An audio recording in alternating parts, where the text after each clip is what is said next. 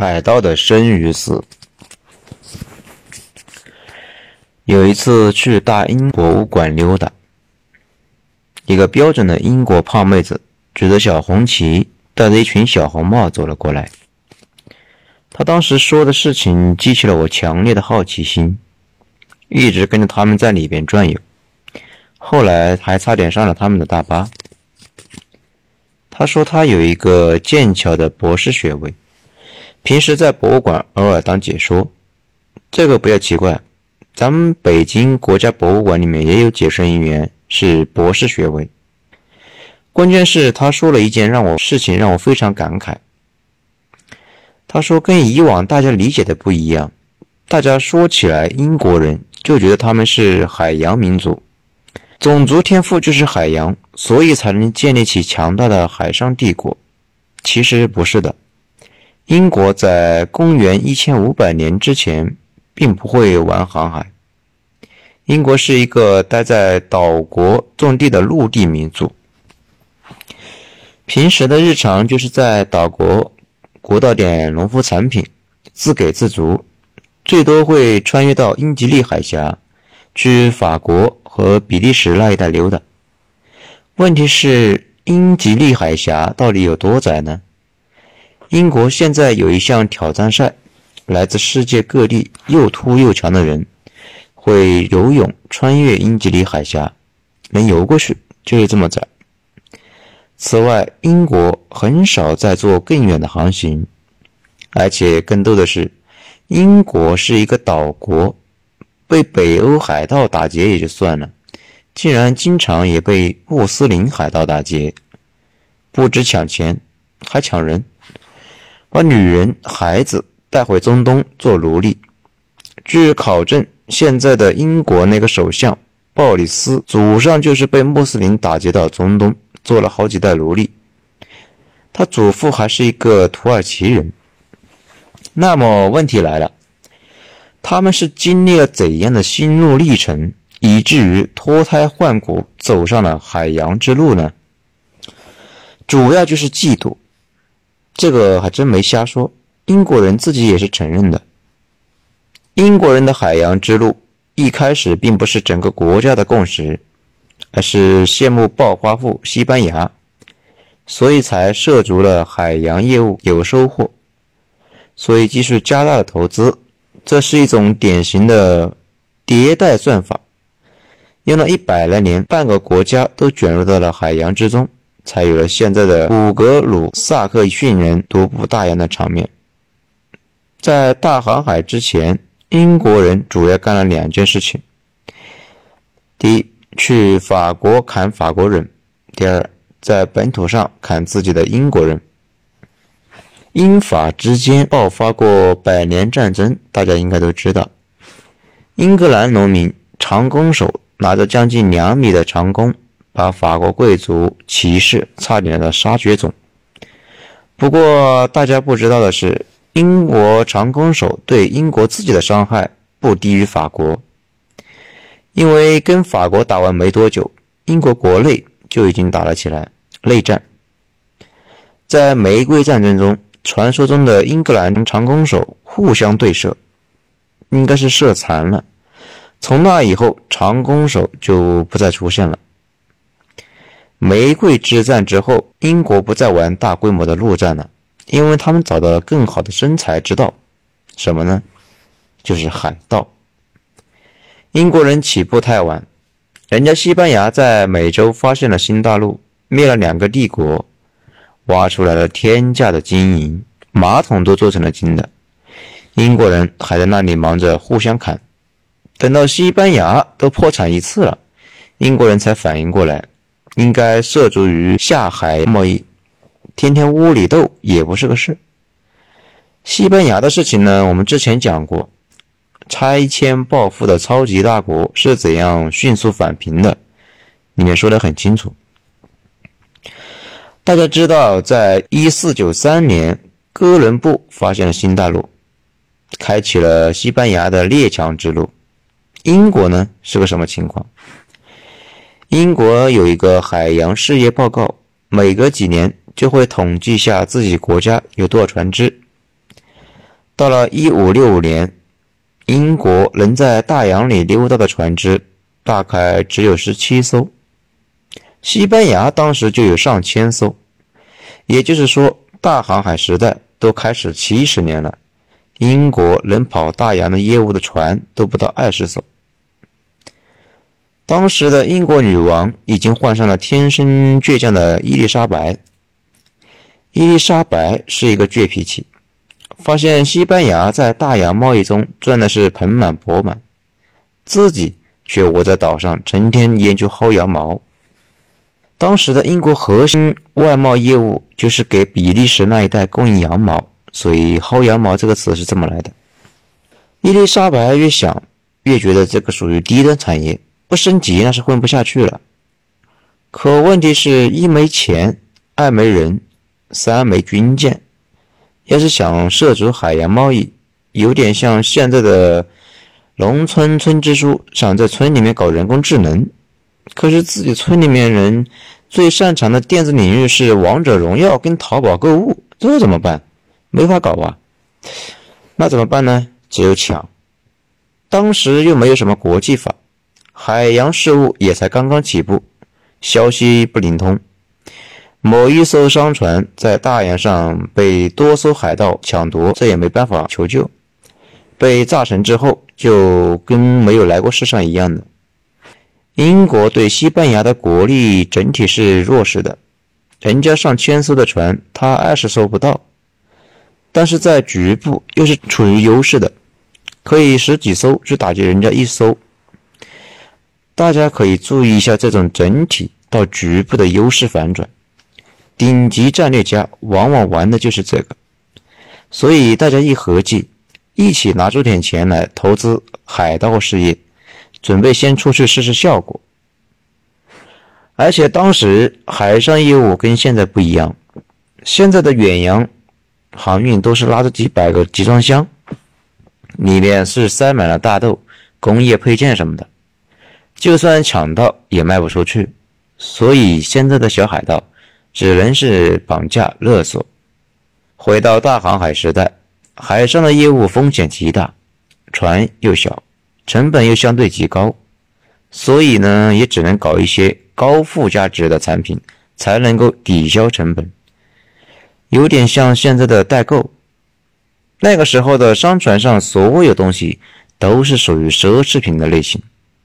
这样进一步给了一个英国玩海盗的理由，只要他们逮到其中一艘拉满奢侈品的西班牙商船，那就发了。既然这么多理由发展海盗事业，为什么不呢？就这样，英国女皇颁发了私掠许可证。就这样，十七艘船开始了大英帝国的星辰大海。如果大家想想，后来独步大洋几百年的英国海军工业革命的奇迹的起点，以及昂克鲁萨克逊文明的起源，竟然是这十七艘大船，是不是有种恍若隔世的感觉？没想到一玩才发现，效果真的太好了，利润率经常是百分之六百以上。英国人很纳闷，以前为什么不玩海盗？而且英国海盗并不只专职做流氓，平时也会带点英国的本地土特产去其他地方倒卖，或者去非洲抓点黑奴运到美洲去卖。没错，英国参与海上贸易非常晚，但是搞黑奴的业务一点都不晚。这些船私自掠夺，在回来的路上看到商船就随手打劫。大家注意一下，英国人的这个风格，自己起家的时候无恶不作，但是完成积累后就不让别人做，而且是站在道德的高度来指责。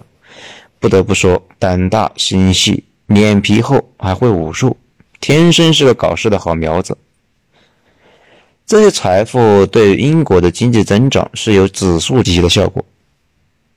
英国在随后二十年里面，尽管起步比较晚。但是发展的却非常好，海盗抢了商船赚回来钱，回到英国后又得到大家踊跃的欢迎，诗人们给他们写诗，流浪歌手们呢把他们写入歌词，大家都把压箱底的家私拿出来投资海盗，处处打劫。就这样，海盗就可以扩大生产规模，而且会激励更多的人去加入这一行业。直到后来，大量的贵族也加入了海盗行列。英国的话语权在贵族手里面，贵族们之前是鄙视海盗的，但是有一天自己投资了海盗业务，自己家的娃也在海盗船上，他们还会好意思说当海盗断子绝孙吗？所以在英国，海盗这个行业就被彻底洗白了，不但洗白了，而且开始给海盗找正当性理由。后来干脆说英国的海盗跟其他国家，比如法国的海盗不一样，我们是绅士海盗，砍人的时候是女士优先，，WiFi 密码是放在银盘子里，吃人的时候都是穿的正装，用刀叉，非常有体面，有逼格。这种正向激励是很可怕的。短短二十多年来，英国人参与海洋贸易没多久，军舰加上武装掠夺的船只由十七艘扩张到了两百艘左右，并且对西班牙的掠夺变得越来越过分。一开始是几艘船只围攻一支，到后来海盗舰队开始掠夺西班牙殖民地，比如在一五七一年。英国历史上最受仰慕的黑社会兼贵族兼海军上将兼民族英雄德雷克干了一票大的。他跑到了加勒比，对西班牙沿海殖民地一顿打劫，回到了英国后成了大英雄。事实上，大家的关注下，英国人的英雄和强盗往往是一体两面。比如后来纵火狂魔。额尔金就是这小子烧了圆明园，他爹打劫过帕特隆神庙，属于打劫的世家。这家在英国就是英雄父子，属于英国的独特文化。据彭木兰预算，英国早年投资东印度公司等海外贸易公司的盈利非常低，但是投资海洋业务盈利能达到百分之六十的分红。他们英国史专家。一认为一个观念：如果不是海盗贸易特别赚钱，英国根本不想参与海洋业务。海盗成就了大英帝国在海上的霸权，而且英国在幺五零零年那会儿，一个整体的风格和中国一样，都鄙视商业。当时的英国贵族们都是土地贵族，都是些地主，非常讨厌商业。后来，土地贵族和商业贵族互相拉锯了几百年。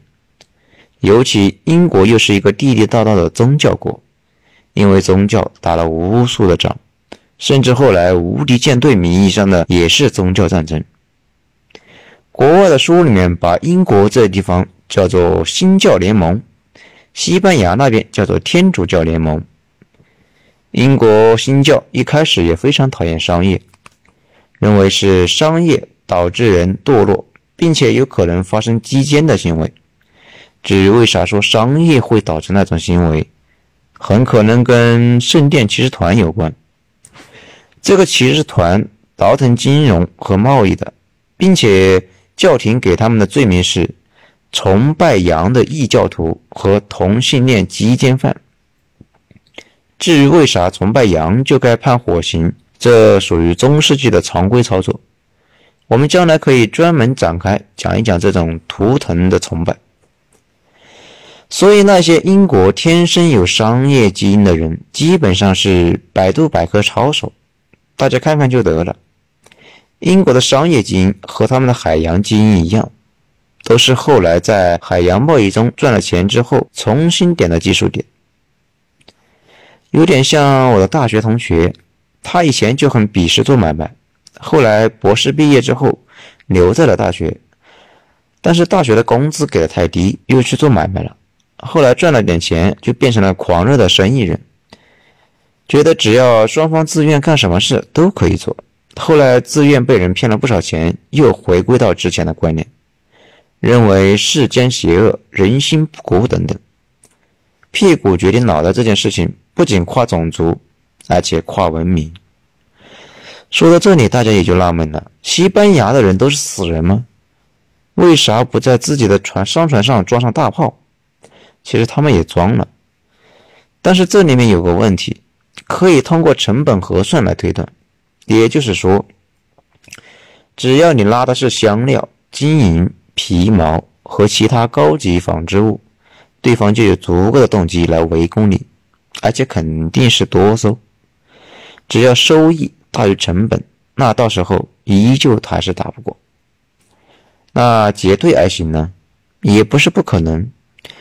事实上，后来西班牙商船都是结对的，但是魔高一尺，道高一丈。英国和荷兰的撕裂船也升级为海上的打劫舰队。这种情况下，海上就出现了一种均衡。英国维持海盗成本是越来越高，因为对方也装上了大炮嘛。同时，西班牙的利润也在下降。西班牙从发财那天起就开始打仗，跟欧洲打了个遍，就没有谁没有跟西班牙打过。而且他是又比较菜，败多胜少，很快就玩不下去了。到后来陷入了一个倒霉的境地，军费太高，还不上钱，帝国实在是承受不起这么高的军费，西班牙皇室日常破产。到此，英国和荷兰海盗一起打劫一个敌人的好日子结束了。因为敌人倒下了，海盗从两极对抗变成了列国纷争，海盗事业也就进入了一个新的阶段。说到这里，先说一个大家往往忽视的一个问题，就是电影《加勒比海盗》里面的情节，在现实生活中也是基本不存在的，倒也不是什么深刻的历史知识。其实大家想想就知道，我们以往理解海盗，往往把他们理解成一个路边抢劫的一个武装团伙。其实这个思维模型问题很大，就跟把火箭理解成为一个大号的二脚踢一样不靠谱。模型错了，结论自然离题万物。海盗船是个依赖国家的复杂系统。首先，一艘海盗船由三个部分组成，一是军舰。二是武器，三是补给。这三样在十六世纪到十八世纪都是国家工业产品，现在也是没法从普通的作坊搞出来。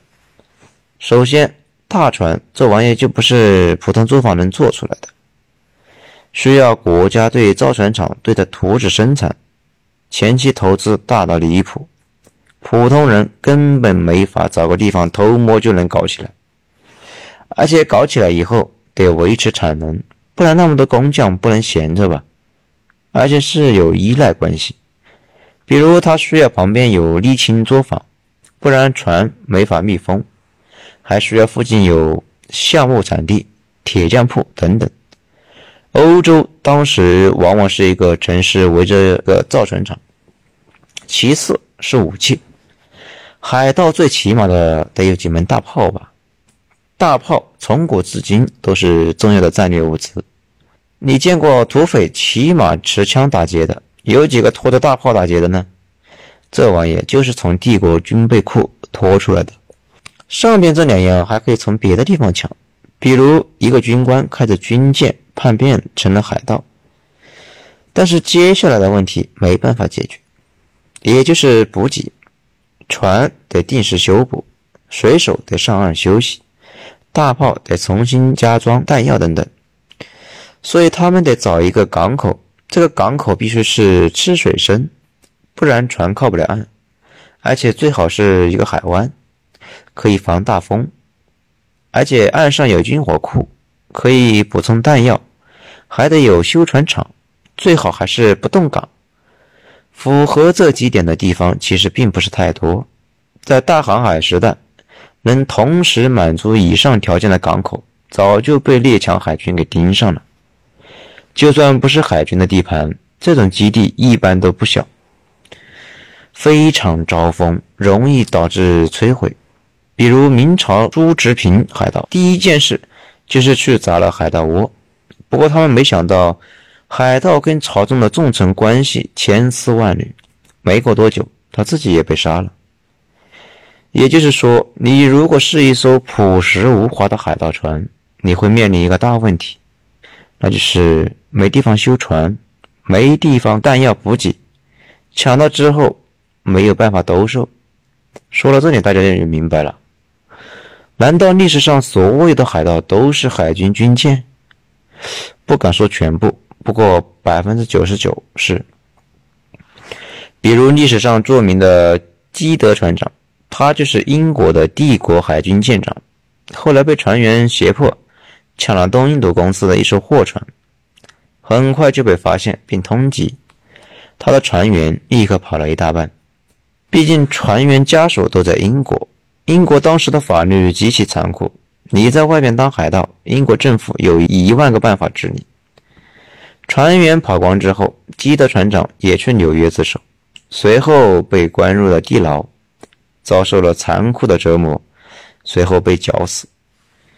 基德船长算是那种比较传奇的海盗，真实历程既不传奇也不惊悚，更像是一个普通老百姓，一不小心。干了坏事之后被通缉，赶紧跑去派出所自首，然后受到了法律的制裁的一种普法小故事。剩下的海盗船全是国家认证过的，让他们抢，他们才出去抢，其他时候当商船用。也就是说，在十九世纪以前，军舰、商船、海盗船经常是三位一体。商船平时做买卖。效益不好，为了补足 KPL 就是打劫。如果国家遭遇到入侵，还得到海军那里去报道，被编入舰队一起御敌。就算你的船上一门炮都没装，那也可以跟着舰队去拉物资嘛。海军出战后，往往后边跟着一堆补给舰，拉着弹药和粮食什么的。英国一直有征调民船的习惯，比如二战敦刻尔克那几十万。败兵就是英国各地的渔船、游艇跟着海军去捞回来的，而且海盗船不是说想打劫谁就打劫谁，得去政府那里登记。政府告诉你最近和西班牙关系不好，可以在什么地域打劫西班牙的商船。现在大家为啥知道船上都挂旗了吧？那玩意就是给对面的海盗看的。如果你不去找政府，随便出去打个劫，这件事情非常危险。比如你是一艘英国武装掠夺船，跑去把荷兰的商船给打劫了，荷兰人跑来要人，政府可能根本没想过要和荷兰闹翻，你的私自打劫就是挑衅行为，政府为了安抚荷兰人，可能就把你交给了荷兰人。比如历史上比较传奇的黑胡子摩根，他就是英国在加勒比地区舰队的副总督，日常打劫西班牙。后来，英国政府已经跟西班牙签约，不再互相打劫之后，他依旧率领队伍去打劫了巴拉马城。西班牙政府抗议，英国就把摩根抓回去，准备吊死。不过，英国国王和女皇有一个特殊的技能，一般感念对国家有功劳的罪犯会使用这一招。后来免了他的罪，把他流放了。现在大家应该知道私虐许可证这玩意是怎么回事了吧？海盗行为本身就是政府行为，所以才会发许可证。拿到证件之后，你打劫完还得给国家分成，国家相应的也会过来给你兜底。比如你拿了许可证打劫西班牙的商船，西班牙找过来女皇会替你出面周旋。如果对方要升升级事态。比如说要开战什么的，女皇会动员大西洋所有的英国军舰回国参战，当然也不是为了你跟西班牙打仗，往往颁发私掠许可证的时候，国家已经准备在备战了，敢掠就不怕你上门。欧洲历史上轰轰烈烈的海盗们都是各国的武装商船，一开始，英国和荷兰是盟友，他俩都被西班牙欺负。所以相互扶持，英荷海盗拼命骚扰西班牙。后来西班牙被他俩搞下去了，他俩又黑吃黑，互相签发肆虐许可证攻击对方。而且签发这玩意也不是乱来，而是有针对性的签。比如英荷一度在印度尼西亚那一带打了起来，英国不会授权攻击大洋上所有的荷兰舰船，那样就会产生一个全面战争，而是只授权攻击印尼那里的舰船。这样，英国商队去那边的时候，碰上荷兰船只，随手就给击沉，可以有效的骚扰荷兰人在那一带买卖。这属于一种细微的操作。此外，大家感觉加勒比海盗好像很盛行，其实就是因为加勒比是西班牙的核心利益区，英国、荷兰、法国都大量签发了在加勒比地区的私掠许可证。所以，武装商船一进入加勒比地区，就变成了海盗船，显得那地方全是海盗。说到这里，大家可能要问了：你说的我已经听懂了，难道电影里面的那种海盗就完全没有出现过，一点根据都没有吗？其实也不是。历史上有一段时间，在一个叫巴骚，在巴哈马，就是也属于加勒比海。这里有一个大补给港，当时列强们打来打去，一度将这个地方给漏了。这里一度出现过几十年无政府状态，很多脱离了本国政府的海盗船聚集在这里闹事。不过，并没有大家说的那样传奇。海盗由于弹药奇缺，只能勾搭商船在附近的礁石海域触礁，而且没玩多少年，这个地方就被法国海军给灭了。随后又被英国占领，现在还是个大港口。后来人们们根据上文说的这些内容，大家演绎，脑补出了几百万字，包括我们看到的电影《加勒比海盗》的内容。如果仔细去研究，你就能发现全是编的。说到这里，大家就可能纳闷了：为啥后来就不那么搞了呢？主要是因为后来大洋上的玩家越来越少，而且越来越暴力。有点像天下大乱，军阀混战，什么小混混都跑出来打劫一下。但是随着各种势力集团慢慢的兼并，后来涌现出来的大哥越来越能打，越来越不好惹。参考秦国、罗马、普鲁士、沙俄，都是这种练武级的选手，人狠话不多，敢闹分分钟打断你的腿。春秋战国有游侠，秦国还有吗？他把游侠全都发配到去修长城了。英国也就是这样一个角色，通过不断的折腾别人，也折腾自己，秃了也强了。在这个过程中，英国把其他国家都打趴下之后，高调宣称，谁要是在频发撕裂许可证，那个国家相当于对大英帝国宣战。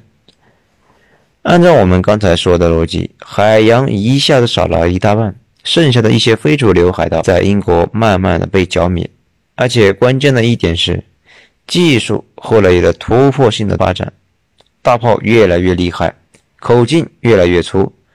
众所周知，口径即真理，炮舰是真理的宣传委员，而且是为了加强运输能力，英国不在商船上加装火炮，所有空间都用来放货物。把海盗的事交给专业的人士来解决，也就是帝国海军。如果说英国刚开始做海盗那会儿还有零星游离于国家之外的海盗，比如一些军阀什么的也在支持撕裂船，那技术进步让这些海盗在英国海军面前彻底成了战五渣，战事基本是一一边倒。而且英国控制了所有的海上关键补给站，惹怒了英国几乎是无路可逃。而且英国一度跑到长江来剿匪。奇怪的是，英国海军竟然有个职称叫“长江少将”，又屈辱又迷幻。就这样，海盗时代来得快，退潮也快，整体就是大英帝国的这么一个缩影。弱小的时候使劲闹，能抢就抢，抢了就跑。怎样来钱快，怎样搞。但是等到自己成了霸主，第一件事就是通过暴力灭了那些不守规矩者。